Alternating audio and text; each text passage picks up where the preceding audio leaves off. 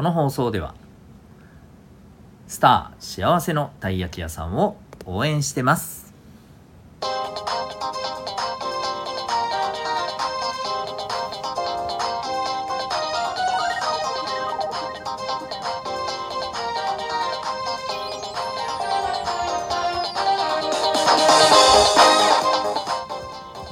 小中高生の皆さん日々行動してますか？あなたの才能と思いを唯一無二の能力へ。親子キャリア教育コーチのデトさんでございます。小中高生の今と未来を応援するラジオ君 the NEXT。今日のテーマは読書感想文のアドバイスでございます。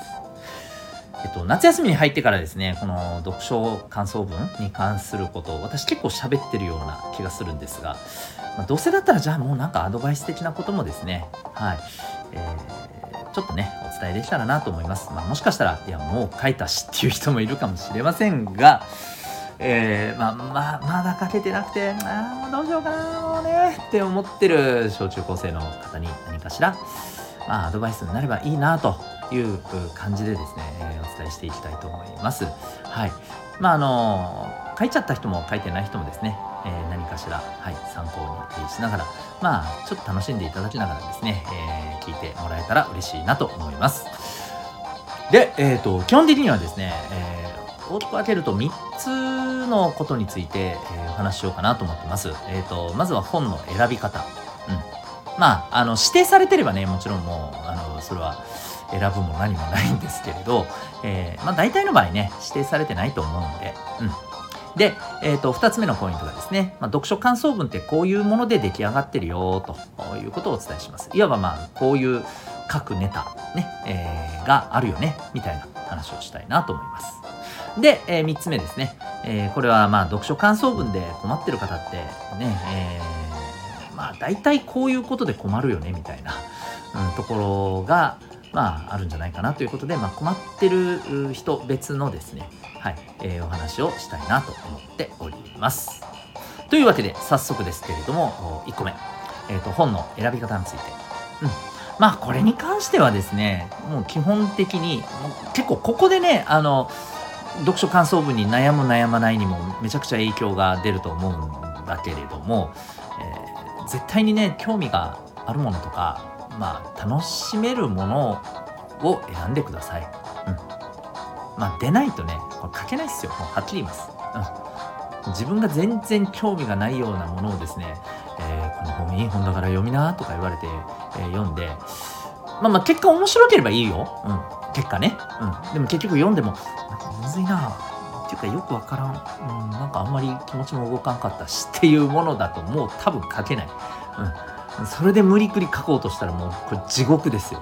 はい。なので、えー、まずはですね、自分が楽しめる、興味が持てる、そんな本を選びましょう。もうこれはもう基本でございます。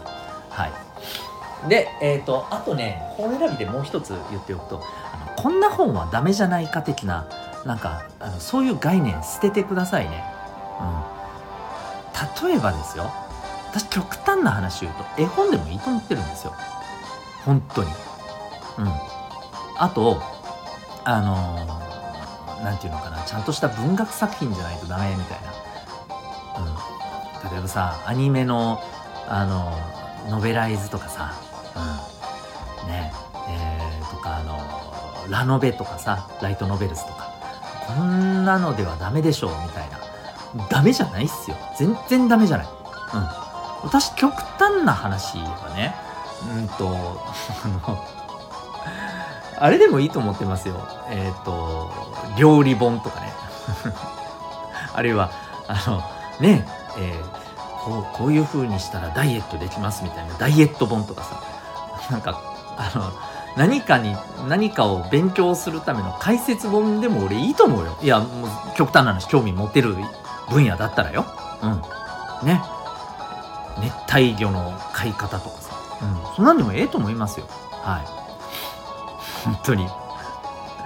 なので、えー、もうとにかく興味が持てるものを選んでくださいねと。であんまりあのこういうものはダメじゃないかなんてね勝手に自分で決めないこと大丈夫です。はい、コンクールとかに出したいとかさそんなんだったらまあ確かにねなんか文学作品とかそんな題材で、えー、決まったりもするけどさなんかそんな高尚な賞を取りに行きたいとかそんなんじゃないないでしょ？多分。ね困ってる人って。うん。いいです。そんなのいい。自分の読みたいものを読んでそれで、えー、ちゃってください。でもしね読む暇ない人はい読んだ本でいいです。これまで読んだ本で楽しかったものを選んで やりましょう。さすがにね去年書いたものと同じやつとかだったらこれちょっとアウトだと思うけどさ。うん。あそこまでになっていればいいんじゃないですか？と思ってますよ。はい。以上、えー、本の選び方でございます。で2つ目、えー、読書感想文ってまあどういうものどういう中身が組み合わさって出来上がるかいわゆる各ネタについていますね、うん、まずはですねうん。まあこれは後で詳しく言いますけどまああらすじですね。うん、それから、えー、2つ目。うんと、まあ、どうしてこの本選んだのかなっていうね、うん、この本に興味を持った理由みたいな。そんなとこかなと思います。えー、で3つ目、えー、とこれはですね、えーまあ、本を読んで、えーまあ、感動したポイント。まあ、感動っていうとちょっとあのなんていうのかな。これもねうんとこうあまり狭く捉えないでほしいんだよね。簡単に言うと気持ちがちょっと動いたところですよ、うん、読んでて楽しくなったところ。読んでてちょっとムカついたところ。読んでて、えー、ちょっと寂しくなったり悲しくなったりしたところ、うん、で、えー、そういったところですよね、うん。はい。えーまあ、そういう自分の心が動いたところっていう、まあ、そういう意味での感動です。感情が動くと書いて感動っていうんでね、はい。えー、でめっちゃ大きなものとかじゃなくても本当いいので、そこを書いていきましょう、うん、でそれからえ、ー、と、4つ目。えー、これは、読んだ前と、読む前と読んだ後で、なんかやっぱり自分にためになったことですね。うん、まあ、いわば教訓みたいな感じかな。うん。で、これ、えー、まあ、自分にとってでいいですからね。うん。はい。学びになったこと。うんえー、こういったことを書きま。あ大体こんな感じになりますかね。本を選んだ理由、それからあらすじ、で、えー、感情が動いたところ、えー、それから、えっ、ー、と、まあ、得られた学びみたいなところかな。はい。そんな感じです。大体この4つで出来上がります。うん、大丈夫ですかね。はい。で、じゃあ、最後の3つ目のお話ですね。えっ、ー、と、どんなことで、まあ、困るだろうかというところで、いろいろちょっとね、話をしていきたいと思います。まず、えー、大きく分けるとですね、まず絶対にこれありますよね。えー、書くネタがない。で、困る人。あと逆もあるかもしれないね。えー、この字数内に収めるのが難しい。うん、逆に長すぎちゃってどうしようでまあ大体の場合はね書くネタがなくて困る人の方が多分多いんじゃないかしらと思うのでえっ、ー、とまずは先にあのはみ出しちゃうっていう人について言っていきます、えー、どうしてもはみ出しちゃうっていう人、うん、どこ気をつけたらいいか。えっ、ー、とさっきあの言った読書感想文ってこういうものに出来上がってますよのポイントを言ったじゃないですか。あの中のですねえなんでこの本選んだか。これ別に書かなくても大丈夫だと思いますよ。そこカットしましょう、うん、で、えあとえっ、ー、とあらすじ。そうこれあらすじに関してはですねあの書くべきか書く書かないべきか問題みたいなのって絶対あると思うんですよね。でこれ結構学校の先生がそもそもあらすじは書かないようにとか あの縛ったりしてる場合もあるんですけれどもえっ、ー、とですねまああらすじはねあのもしはみ出しちゃうっていうのが心配な人はこのあらすじもなるだけあの最低限にしたらいいと思いますよ。うんはい、なんだったら書かなくてもいいんじゃないですかね。ただ必要最低限自分の例えばその感動ポイントを伝えるときにただ感動ポイントだけ伝えても例えばこの本読んだことない人からするとおおおっていう風な反応になっちゃうと思うんだよね。つまりある程度あの説明しなければ伝わんないぞっていうのあるじゃないですか。ね。うん。だから、そういう意味ではですね、あらすじではないんだけれども、あの、本の内容、物語の内容について、やっぱりある程度説明するところは説明が必要だとは思うんだよね。うん。だから最低限の説明にしてもらえたらいいんじゃないでしょうか。うん。なんかついついですね本の内容を書きすぎて長くなっちゃって結果、えー、はみ出してしまうというふうなことであればあらすじは極力減らしたら良いと思います。何も物語の全体の話を、まあ、こういうお話ですってわざわざきっちり書く必要はないですので、はい、ピンポイントであの自分の感動ポイントとかね、えー、学びポイントを言う時にあこれちょっと解説しとかんと意味わからんな読んだ人がって思うところだけ付け加えたらいいと思います。はい。そんな感じです。で、えー、あとは感動ポイント。うん、これなるだけあの1個に絞ればいいんじゃないですか。はい。で、学びポイント。これもですね、もうこれも書いてたらはみ出すんですが、これもね、私はカットしてもいいと思います。絶対にどんな本にもさ、え、これを読んだことで自分はこういう風なためになりましたっていうのが必ずあるとは限らないでしょうん。限らないよ、はっきり言って。だからそれないならないでもいいと思います。はい。ということで、えー、あらすじとかですねどうして本その本を選んだとか選んだ理由とかね、うん、で、えー、学びになったポイントとか。この辺はカットしても OK だと思います、はい、それできっちり収まるんだったらそれでいいと思います、うん、でまあ逆ですね。はい。書くのが足らなくて困るっていう人。もうこれは今の話のね逆だと思ったらいいんですけれどあの今のアドバイスの逆を考えてくれたらいいと思うんだけどさ。まず例えばさどうしてこの本を選んだのかっていう理由。これきっちり重厚感をね、えー、入れて書いたらいいと思うんですよ。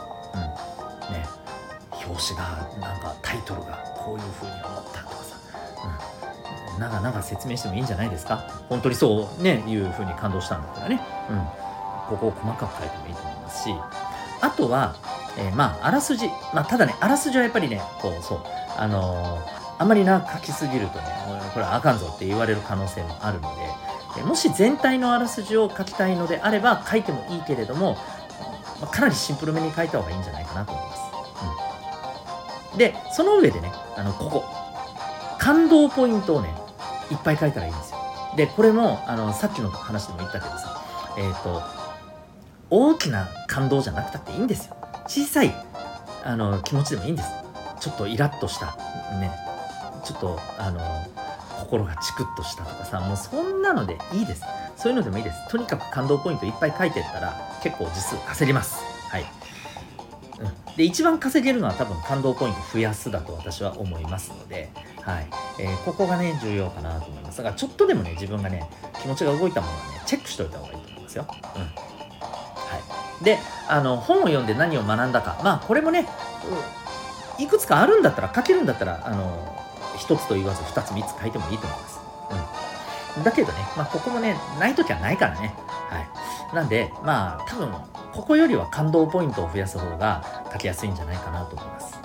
でね、もう一つ、えっと、それでもね、全然字数があの埋まらないというか、あの少ないっていう人に関して、あのね、感動したことからね、えーと、そこからさらにですね、えー、関係することを何か思いついて書いてもいいと思います。うん例えばですよ。えっ、ー、と、そうだな。うん、まあ、例えばね、登場人物の誰かが、えー、別の登場人物をかばって、まあ、例えばね、死んじゃったり傷ついたりみたいな、例えばそういう悲しい出来事が仮にあったとするじゃないですか。で、そこに対する感動を書くとするじゃないですか。で、その時にね、まあ、そこに感動した理由とかね、えー、もうもちろんきちんとなるだけね、えー、しっかり書いた上で、でこれと似たような話を思い出しました、えー、それは何々何という本のとか何々何という映画の、え、こういう場面です。ここでもやっぱり同じようなことが書かれていたんですけれど同じような話が場面があったんですが、えー、その時の感動よりも、え今回の感動の方がすごく大きかったですみたいな。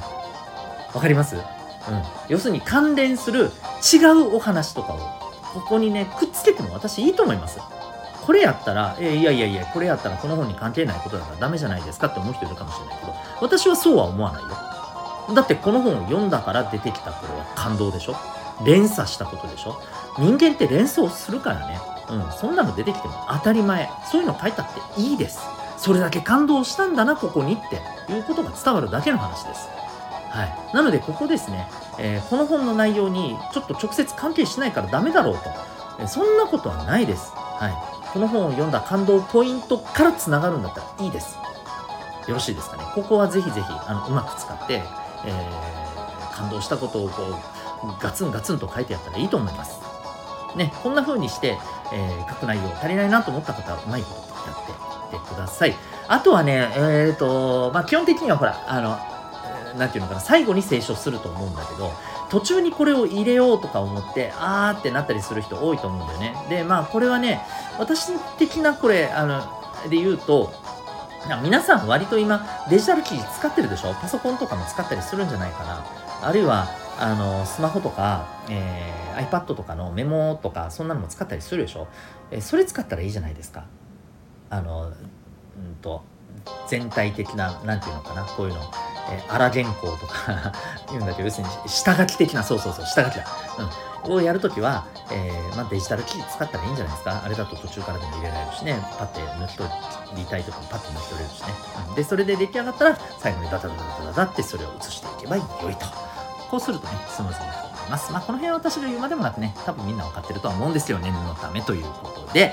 はい、ということでごめんなさい。だいぶ時間もね、えー、長引いちゃいましたけれども、以上、私からの読書感想文のアドバイスでございました。何かしら参考になるところ、ぜひつまみ取ってですね、使ってもらえたら嬉しいなと思います。